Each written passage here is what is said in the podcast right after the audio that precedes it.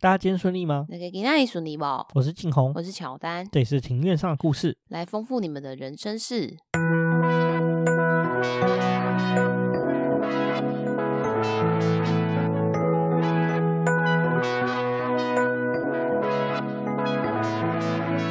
我们透过历史、书籍、电影、风土。带你进入那些看似很远却其实离我们很近的事，在这里扩散你我的小宇宙，还有那些故事所衍生出的观点。本节目透过 First Story Studio 上传，Google 搜寻 First Story 了解更多。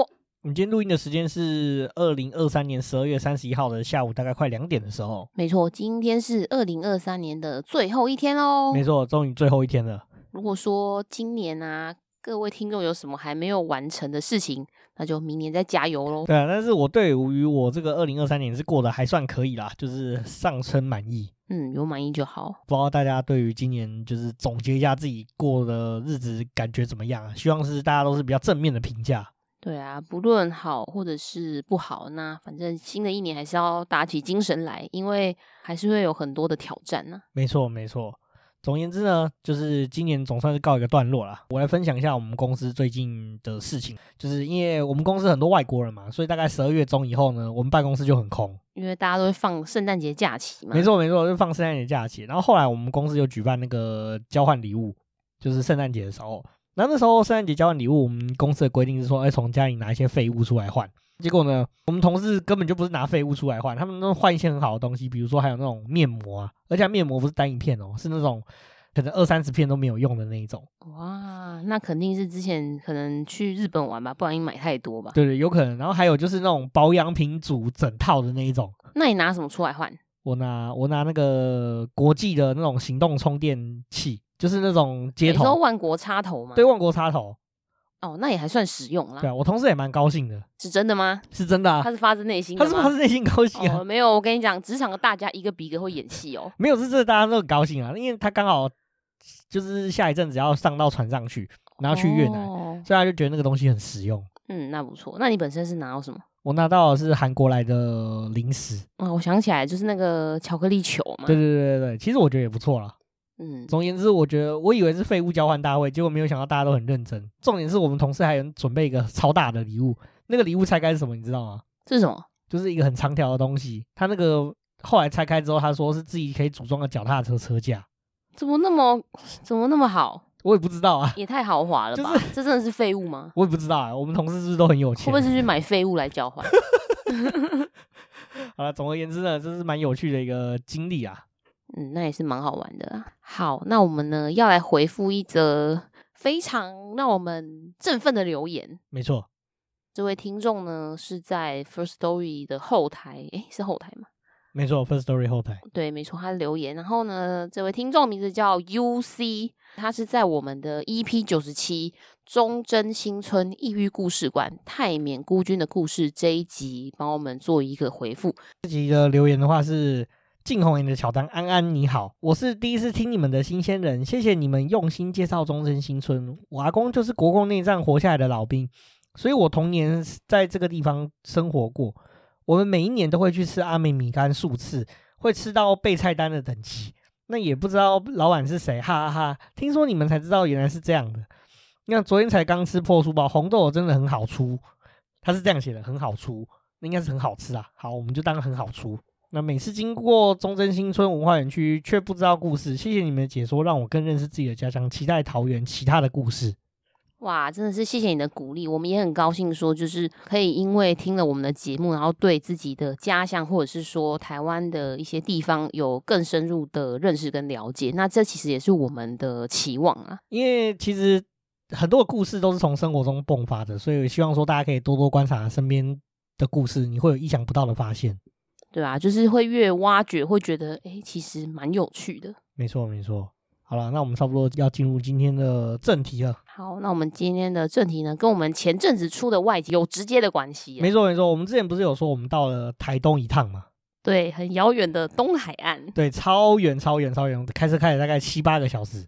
真的很累。说来回吗？呃，去程单程。哎、欸，我们那时候开那么久，哦，那是因为我开的比较快，所以才没那么久，啊、而且是晚上。对，因为其实我们是那个礼、啊、拜五下班的时候过去，所以那时候比较没有那么多车潮。没错没错，所以就可以开的稍微快一点点这样。不然台东真的是非常非常的远啊。如果以正常速度来说，要开个七八个小时是不为过的。那是你又要跟那个垦丁来比较了，是不用啊。台台东是不用跟垦丁去做比较，是完全不同次元。没有，我的意思意思是说，你从台北开到垦丁，跟从台北开到平呃台东哪个比较远？呃，可能真的差不多哎、欸。哦，是差不多。对，真的其实时间上感觉是差不多的。嗯嗯。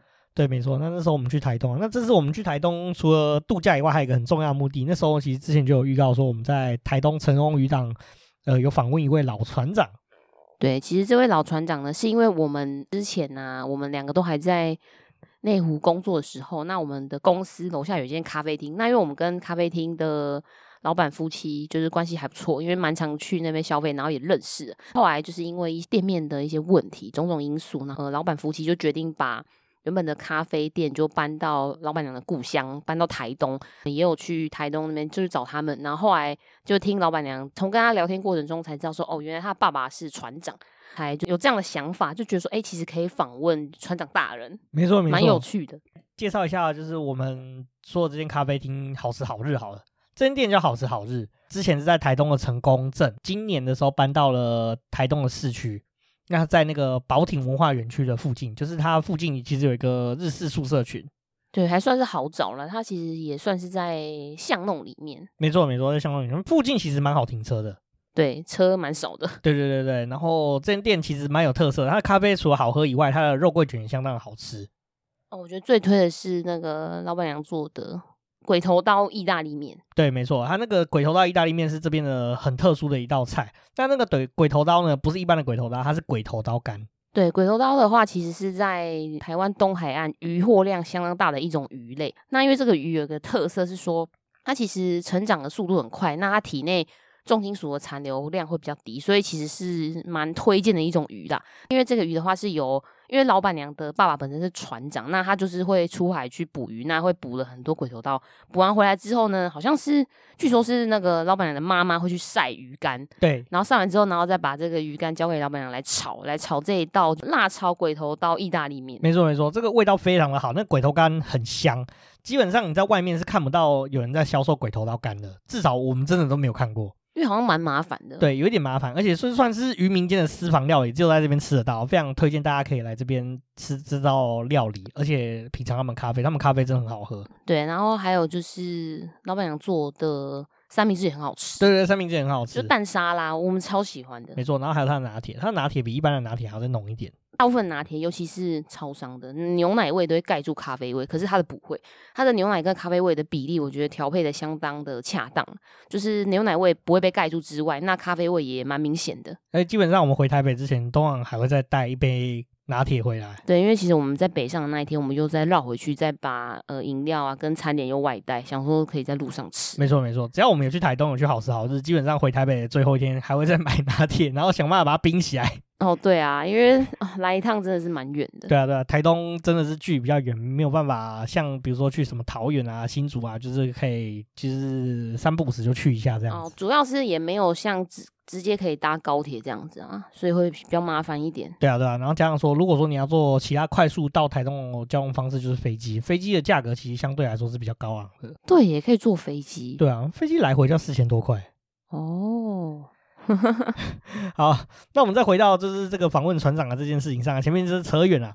那为什么那时候访问船长？是因为其实老板娘有跟我说，他的爸爸是在台东成功镇担任这个旗鱼船的船长啊。那其实台湾东海岸的旗渔是一个非常盛产的渔产品，这样子。对啊，说到旗渔，就我们那一天去访问船长的时候，因为船长就想说。在鱼市场那边其实比较吵了，然后可能也比较不适合访问，他就带我们去他经常去的一间庙。没错，没错，对，好像是他们这边的渔民们就是都会习惯拜的庙。没错，没错，这边真的蛮特殊的，就是他们这边的渔民呢，主要拜的不是妈祖，而是一位神明叫做万善爷。对，他们都是祈求万善爷的保佑。没错，我们的访问也是在这个万善爷这边。对，我们就在这个庙进行。那其实我们就是进行到一半啊。船长的船长太太叫船长太太好了，叫船长太太，她也就是很好客，她要说，哎、欸，她就跟船长说，哎、欸，你好啊好啊，几百块啊，你给我几百块，我要我去切一盘那个生鱼片回来。然后她真的，她就那个，因为船长船长太太本身也是应该也六七十岁吧，没错没错，就是一位慈祥的奶奶，她就这样子骑骑着摩托车，然后很快快去快回，切回来一盘超级好吃的旗鱼生鱼片。我们俩从来没吃过这么好吃的旗鱼生鱼片。因为以往旗鱼生鱼片呢，就是冷盘上来的时候，旗鱼生鱼片通常都是没有人要夹的那块。对，就是它如果是在综合生鱼片里面出现，它一定是最后被夹走的。对，但是我这辈子第一次吃到吃到这么香、这么油花、这么好的旗鱼生鱼片，它基本上可以算是入口即化。对，没错没错，非常非常的好吃啊！就是如果说听众有到台东东海岸成功这一带的话，一定要尝试旗鱼生鱼片。对，绝对不会让你的失望。没错，然后那个时候，这个船长大人也有告诉我们说，他推荐哪一家旗鱼生鱼片可以去购买。这个的话呢，要在节目上透露吗？这个我们不用在节目上透露。我们这边今天哦，对，访问的片段，其实船长就有讲到。对，没错没错，我们今天就是大概进行的方式也算是跳脱以往的模式啊。是。对，基本上我们会稍微聊一下，说我们跟船长聊一些什么，然后接下来我们放一些我们跟船长访问的片段。对，就是原因重现呢、啊。没错，没错。好，首先呢，就是我们那时候有请船长稍微自我介绍一下。其实我觉得船长的经历真的蛮特别的。大家都知道，在东海岸，其实现在这个捕旗鱼的人越来越少了。其实台湾的渔业已经越来越少年轻人想要投入了，所以其实现在在担任船长啊、渔民的台湾人其实越来越少了。就是基本上现在比较活跃都还是老一辈的啊，就表示说越来越少。的生力军投入这样子的产业，没错没错。然后那个时候呢，我们其实有问船长他的年经历啊。接下来的话，我们就是会播放这个船长他稍微介绍一下他自己的这个音档。啊，为什么你要想用要做那船长？我土生土长的一家，我阿爸因吼，都拢总咧拖海。哦。较早，阮都拢我阿爸因伫倒搬过来，足早期，阮阿爸因到日本人海时吼。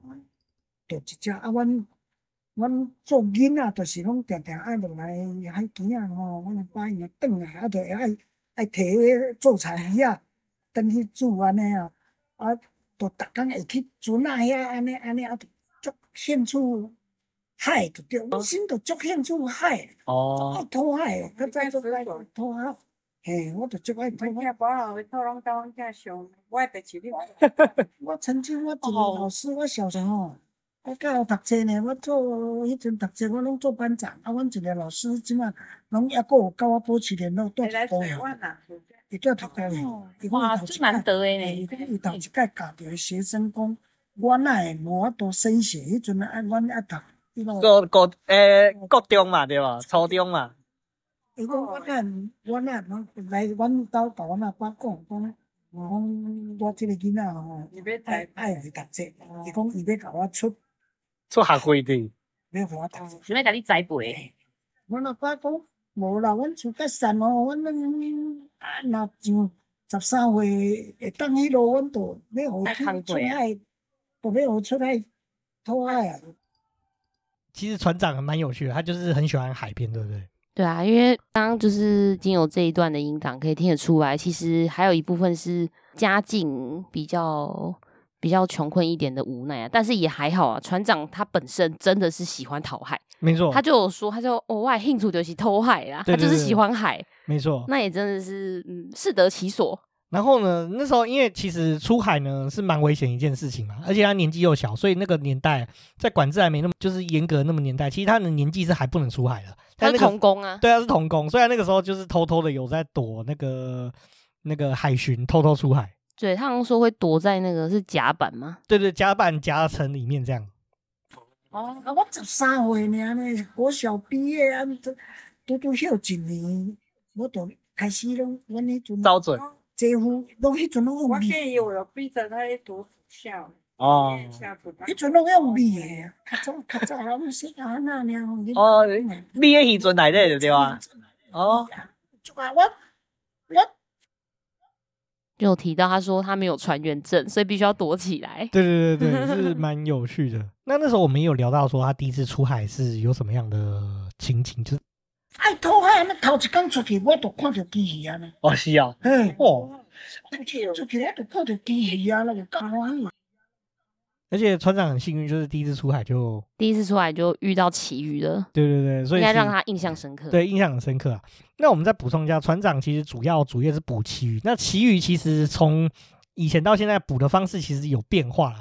那像在以前的话，旗鱼是用标的，标的，对，用标的。标旗仪，就是有一个人会站在前面标台上，然后后面的人就开船，然后看到有旗鱼的时候，就拿那只标给它插下去，然后插到旗鱼。哦，那个标就是标枪的概念，就是前面主控的人就负责把那个标枪丢过去，射在旗鱼身上。对，没错。其实现在因为标旗鱼的效率比较差，所以其实现在比较少用标旗鱼的方式，现在大部分都是用网子在抓。嗯，用网子在捕捞会比较快一点。对对对，没错啊，而且因为我们那时候去的时候也是旗鱼季，所以其实也相当的热闹。其实有比赛标旗鱼，我们去的那一天，船长其实就有标到那一年最大条的旗鱼。对，因为那一天其实刚好也是船长大丰收的日子。没错，因为我们就是在他出海完回来，把渔获量呃就是下货，然后经过这个跳手在拍卖完之后，然后我们才来做这个访问啊。没错没错，所以我们聊一下旗鱼季。十一月份旗鱼季，嘿，阿你哪边讲？定一个海水的时候，你都爱零七段，十月中到十一月。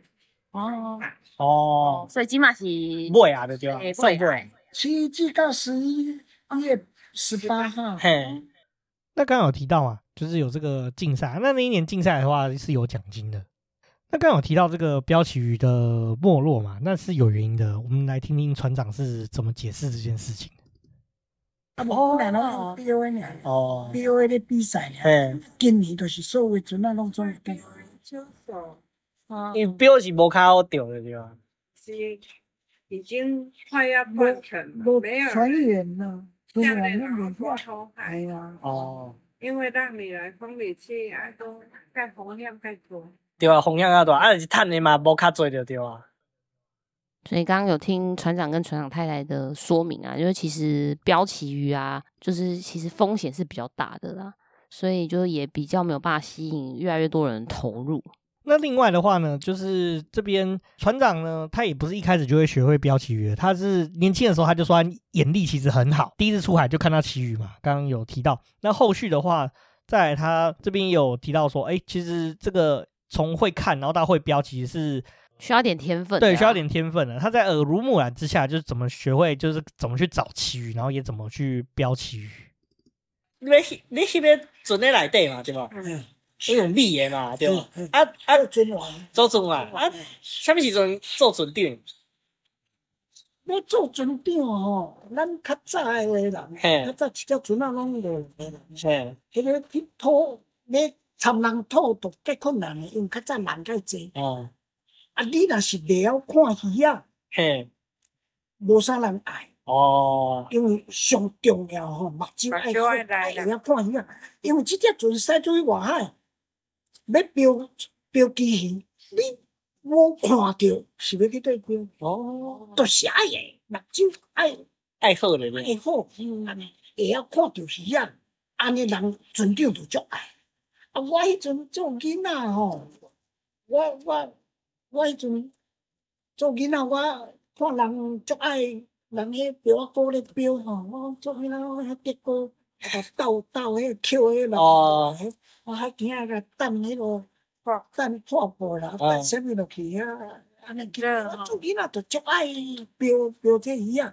啊，等到我十六岁迄阵，我就会出海，迄阵人有证件就对啊。嘿，啊有出海时，迄阵咱都知影。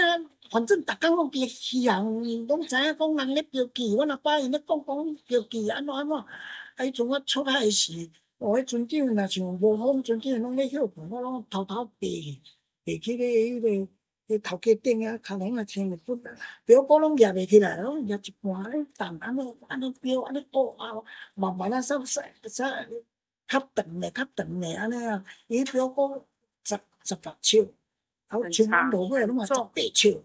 嘿，阮咧标拢有十八尺，啊，到尾啊，就是有时啊，就是船长吼，若无出海，啊，像阮阮这，咱咱船员若出去吼。其实，在这一段谈话过程中，也有发现，其实船长他本身在把握每一次出海跟可以表现的机会，所以呢，他就讲述了他锋芒毕露的过程。除此之外呢，就是我们有提到嘛，就是这个船呢，有分以前其余是用标的，然后跟现在其余，呃，是用这个网子来抓的。那这两者之间，这个就是配置上有没有什么差异？啊，但是依照你讲。鱼也是用标的嘛，对吧？啊，用标的啊啊，要五六个人哦，五六个啊，一个看啊，一个开船啊，一个标案哦。无，六个人吼，拄拄好一个是掌舵，啊，一个船长是徛伫船头，嘿，啊，边仔遐拄拄有两个，两个咧看鱼啊。哦，迄叶母拉遐吼，本人讲叶母拉迄个架啊，一边徛两个安尼咧看鱼啊。比较较济人咧看吼，较袂去哦，闹高去，对对对对，嘿，安尼，所以讲变成六只船啊。伊咧标啊，有一个顶，嘿，啊有一个倒标，倒标副标就对倒标。哦，就是标喜爱两个人的对啊。一只船有较早，较早的人拢有两个人的标，啊像落尾啊，这有诶拢就一个人的标啦。啊，阮阮迄阵拢有两个人。两个呢会标诶，同时两支标啊，较薄尾去两支标落去着，咧咧扣去诶几率较少安尼，哦，不不掠较会去，较紧掠起来安尼。啊，就是两个咧标，一个咧掌舵，一个咧会鱼仔诶，会鱼仔迄个就是指挥，因为你船长咧验标啊起来时吼，用画诶后壁诶诶。掌舵听袂着，哦、啊，就是爱有一个，伊会听咱船长着讲，咱船长讲开来开来开来开较大车咧，开开来开来就是，就是开，嘿，啊开车，对，开车就是安尼，要去捉伊，哎呀，啊啊伊伊伊着会讲情啊，咱较早拢用情啊，讲讲讲讲讲啊，掌舵诶。伫后壁，伊就知影讲，就是要开车，伊就开开来，哇！输落输落，就是鱼仔伫要搞啊，就输落爱烧落去，伊就甲钳一下，安尼啊，伊就会晓烧车落去安尼。嘿，啊，迄个就是咧指挥，哦，啊，伊咧指挥什么？较较外口咧，较外口咧，吼，啊啊，伊手着会一，手着会压，安尼，好好啊，正正正正都安尼，要停起来安尼。嘿，安尼就是日本。话阮较早咧学是拢讲日本话咧，托里嘎、欧莫嘎啊，有时候有时候都是正正安尼。好犀利，好犀利，好犀利，都是开开警车安尼。其实这一段啊，就是船长他用很生动的方式在描述出海的过程，是蛮相当的有趣。但不过比较可惜，是因为我们那天录音的环境，因为我们在那个万善爷庙录音嘛，所以其实露天环境旁边还有车经过什么的，所以其实我们尽力拯救这个音档了。对，不过还是还是可以听得出船长就是活灵活现的在描绘这个过程，这蛮有趣。因为其实他的意思是说，就是每一次出海啊，基本上就是以六个人为单位，那六个人是各司其职。再聊聊现在的船，即摆船啊就无即款设备啊。哦，即摆慢慢改，慢慢改，咱改改做电子诶，比电管遐咧塞船啊。几乎拢看迄鱼啊看会着。哦，哎，伊家己驶有诶拢两个人尔，即马啊，就看迄个咧标啊，啊伊鱼啊伫遐咧耍，啊伊就伊就对对对对伊嗯，你去标啊，标若海安尼吼，就是表示鱼啊伫遐伊船啊在挖安尼，挖来看安尼伊船啊在遐安尼，啊若是得紧来会会心。性卡呢，伊就知影讲爱输肉爱烧车了，哦，可以鱼啊，个锁。那另外的话，其实我们也对那个旗鱼怎么捕捉也是感到好奇啊。因为既然用标的，那代表说旗鱼是不是会跳起来，还是怎么样，对不对？对啊，因为跳起来应该，因为也不小只吧？对，旗鱼很大只。我们那时候去看捕到那一年最大只的，嗯、我们刚好最后，因为我们现在这个录音这个时间点已经确定说，就是船长那时候捕到那一条鱼是那一年旗鱼季捕到最大条的鱼。四百多公斤嘛，对不对？对，我们到时候再把那个鱼的画面再放放在 IG 的限动给大家看，这很壮观，相当的震撼啊！对对对，所以我们其实也蛮好奇，说到底鱼是怎么捕的，然后还有就是旗鱼呢，就是它会出现在海里的哪边？那要怎么去找其余这件事情？所以鱼仔是会跳起来的，无无，鱼仔就是伫海底拢敢若看伊迄个尾尔。伊尾吼，有一个影安尼就对啊，无伊尾会夹起个水面，哦，像迄支支鱼的吼，你讲像伊尾，迄只会说呢，夹有有有时啊，夹安尼贵水贵水安尼，喷水面，看甲人内行来吼，咱就知影讲，迄着是鱼啊，咱阮，啊，喷水喷水安尼，伊喂鱼安尼吼，伊速度较紧，啊，插去安尼吼，伊伊有一个水分安尼。哦。啊，无几乎是拢会夹起来。长短安尼尔，有时啊夹安尼，有时啊夹安尼，有时啊夹啊，有时啊规支夹起来，无啥爱熟迄款的吼，夹盖长起来迄款，迄款的鱼啊，就较歹活。我咧讲较歹活，就是肉要到，伊就会惊着。哦，伊会顶落去。嘿，伊就会埋落去。迄款的鱼啊较歹活，啊若愈惊鱼啊愈好活。哦。一惊迄款的是。惊你录袂着呢，伊伊袂埋落。哦。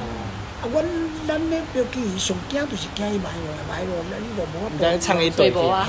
啊，着爱拄爱等，爱等呢。等你出来。伊会阁出来。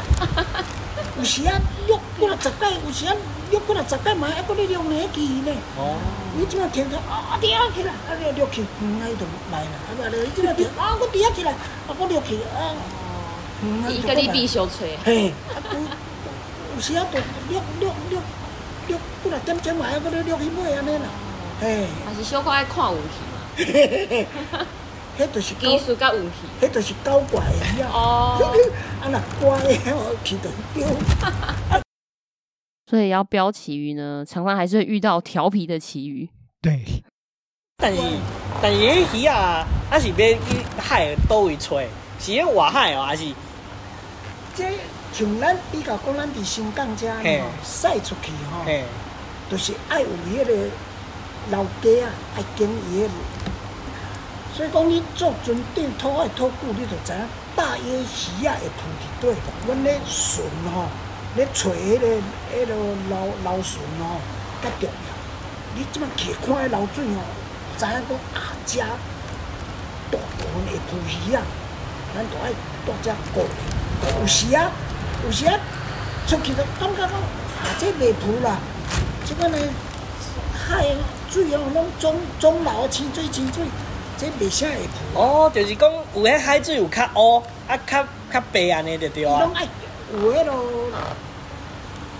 人讲迄黑潮就对啊。嘿，甲流啦。甲流哦。乌流甲白流相夹迄啦。哦。相夹迄鱼仔有较侪，会较丰富嘛。对对，伊就是拢伫迄个流船啊，诶流流蛇啊，咧。因为因为迄鱼是食鱼的嘛，啊，所以细只鱼拢伫咧遐，因为迄食草的嘛，对无？对啊。哦。因鱼鱼拢食流水啦，伊伊伊若流水泛流，咱拢有时会算流水嘛。今仔日几月几号旧历啊？几点会泛流？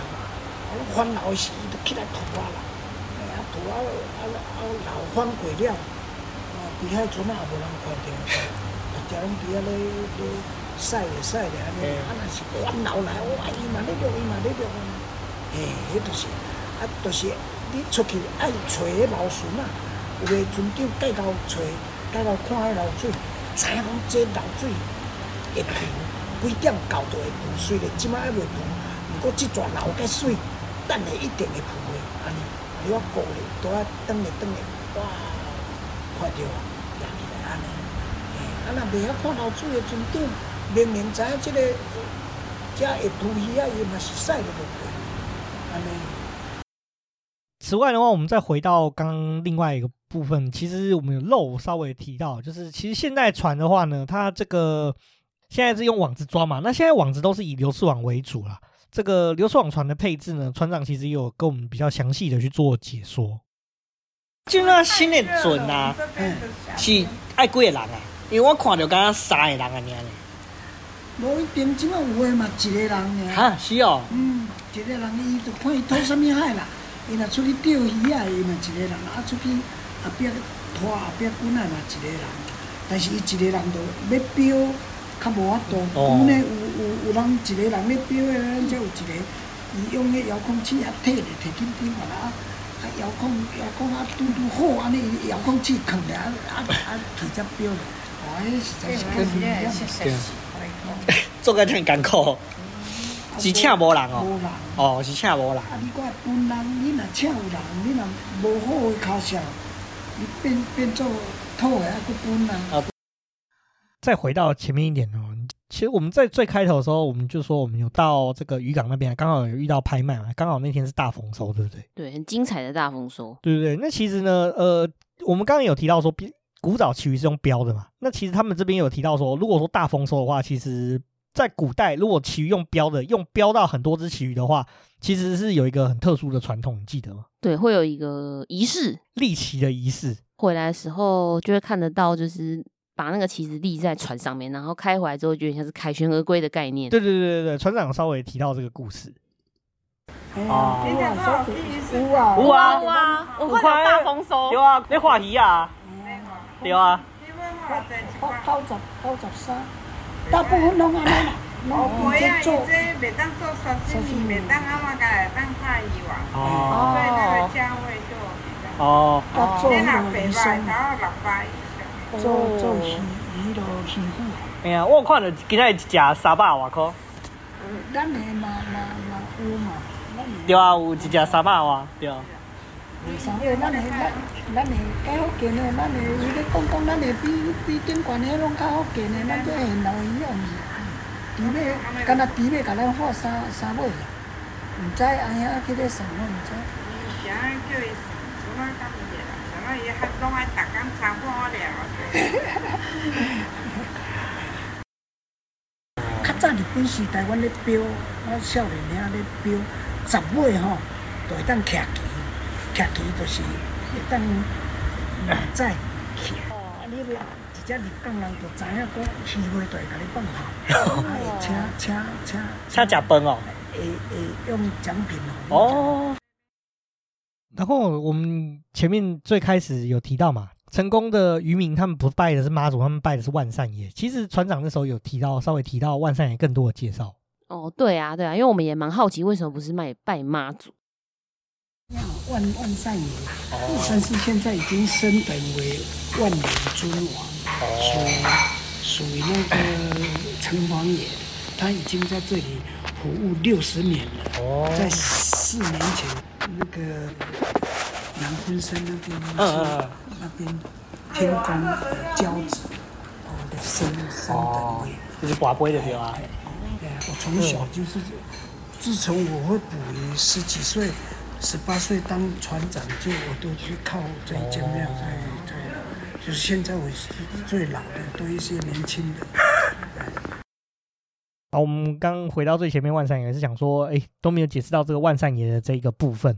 我们刚刚前面讲了很长一串嘛，就是关于这个旗鱼生鱼片。其实旗鱼生鱼片呢，我们来听一下我们那时候刚吃到的那个评论，我们非常的赞叹啊！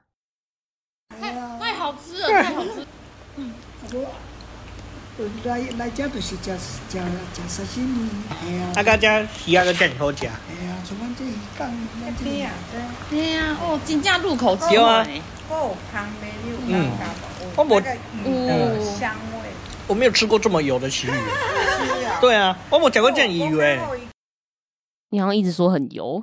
对，这是很油啊，很好吃啊。它的油不是那种腻，它的油是那种很香的那种油。没错没错。那其实聊到这边呢，我们也大概聊到差不多中间的地方了啦。那其实呢，接下来我们还有再问船长一些很精彩的问题。其实我们这个访问船长的系列，我觉得我们应该可以抓两集到三集的量左右。因为其实船长他这样五十诶五十二年的船长经验，其实他可以讲的内容真的是相当的精彩，相当的多元啊。没错没错，那其实我们这一集我觉得时间有限啊，我们先断在一个地方啊。那下一集的话，我们会聊聊这个关于船长，就是他捕鱼生涯中他遇到的一些有趣的事情啦，包括说诶他其实这么长的捕鱼生涯之中，他有好几次也差一点就是呃。呃，差点丧失性命。毕竟，呃，台语讲偷害嘛，偷害其实是一个非常危险，也是高风险的一个工作。对啊，因为其实会遇到什么样的状况，其实是蛮难预测的啊。对，没有错。尤其是遇到海象比较凶险的时候。没错，没错。然后再来的话，我们在这边的话，其实也有就是跟这个船长也有聊到说，哎。这个成功这边的渔获为什么在台北很少出现的原因啊？我们也会在下一集解析。然后以及船长其实还有船长夫妇呢，他们在成功不止只有捕旗鱼，他们还有做其他的生意。那这个生意其实也是非常非常的有趣啊。我觉得尤其是船长他在呃捕鱼生涯中遇到其实不止一次，有好几次的这个风险啊。我们这边稍微偷偷透露一下，你还记得他有遇到什么样的事情吗？我记得大概三次吧，然后有一次是跟那个受伤比较关系。对，有受伤的啊，然后有遇到翻船的啊，然后遇到船没有油的，哦、然后还有遇到台风的。嗯，其实都很惊险呐。然后以及呢，我们在后面两集也会稍微再提到一下，哎，船长他这个姓氏跟他们的这这个为什么最后会搬来成功这个地方，其实这一趟移民史也是很有趣的。对啊，船长本身也是有一段。有趣的移民史，对对，家族这边其实是有一段很有趣的移民史是可以分享的。我们也在后面一点的集数，我们也会跟大家聊到说，哎，成功的旗鱼有什么特性，然后以及跟旗鱼跟黑尾鱼有什么差异啊？然后好吃的旗鱼应该是有什么口感这样子，以及现今这个捕鱼产业遇到什么样的问题，我们也会在后面的集数跟大家聊一聊。嗯，没错，所以可以期待我们的下集节目。没错没错，我们这集已经差不多讲到这边。如果喜欢我们的节目的话，请到 Apple Podcast、Spotify、Mixer Box 以及 First Story 打新评分加留言，并分享给你所有的朋友。那也请追踪我们的 IG 账号是 Story on the Yard，可以在放大镜上搜寻庭院上的故事。剧上面会有我们的生活动态以及 Podcast 推荐以及书籍影集的推荐哦。在任何管道留言，我们都会在节目上回复哦。那我们就下次见，拜拜。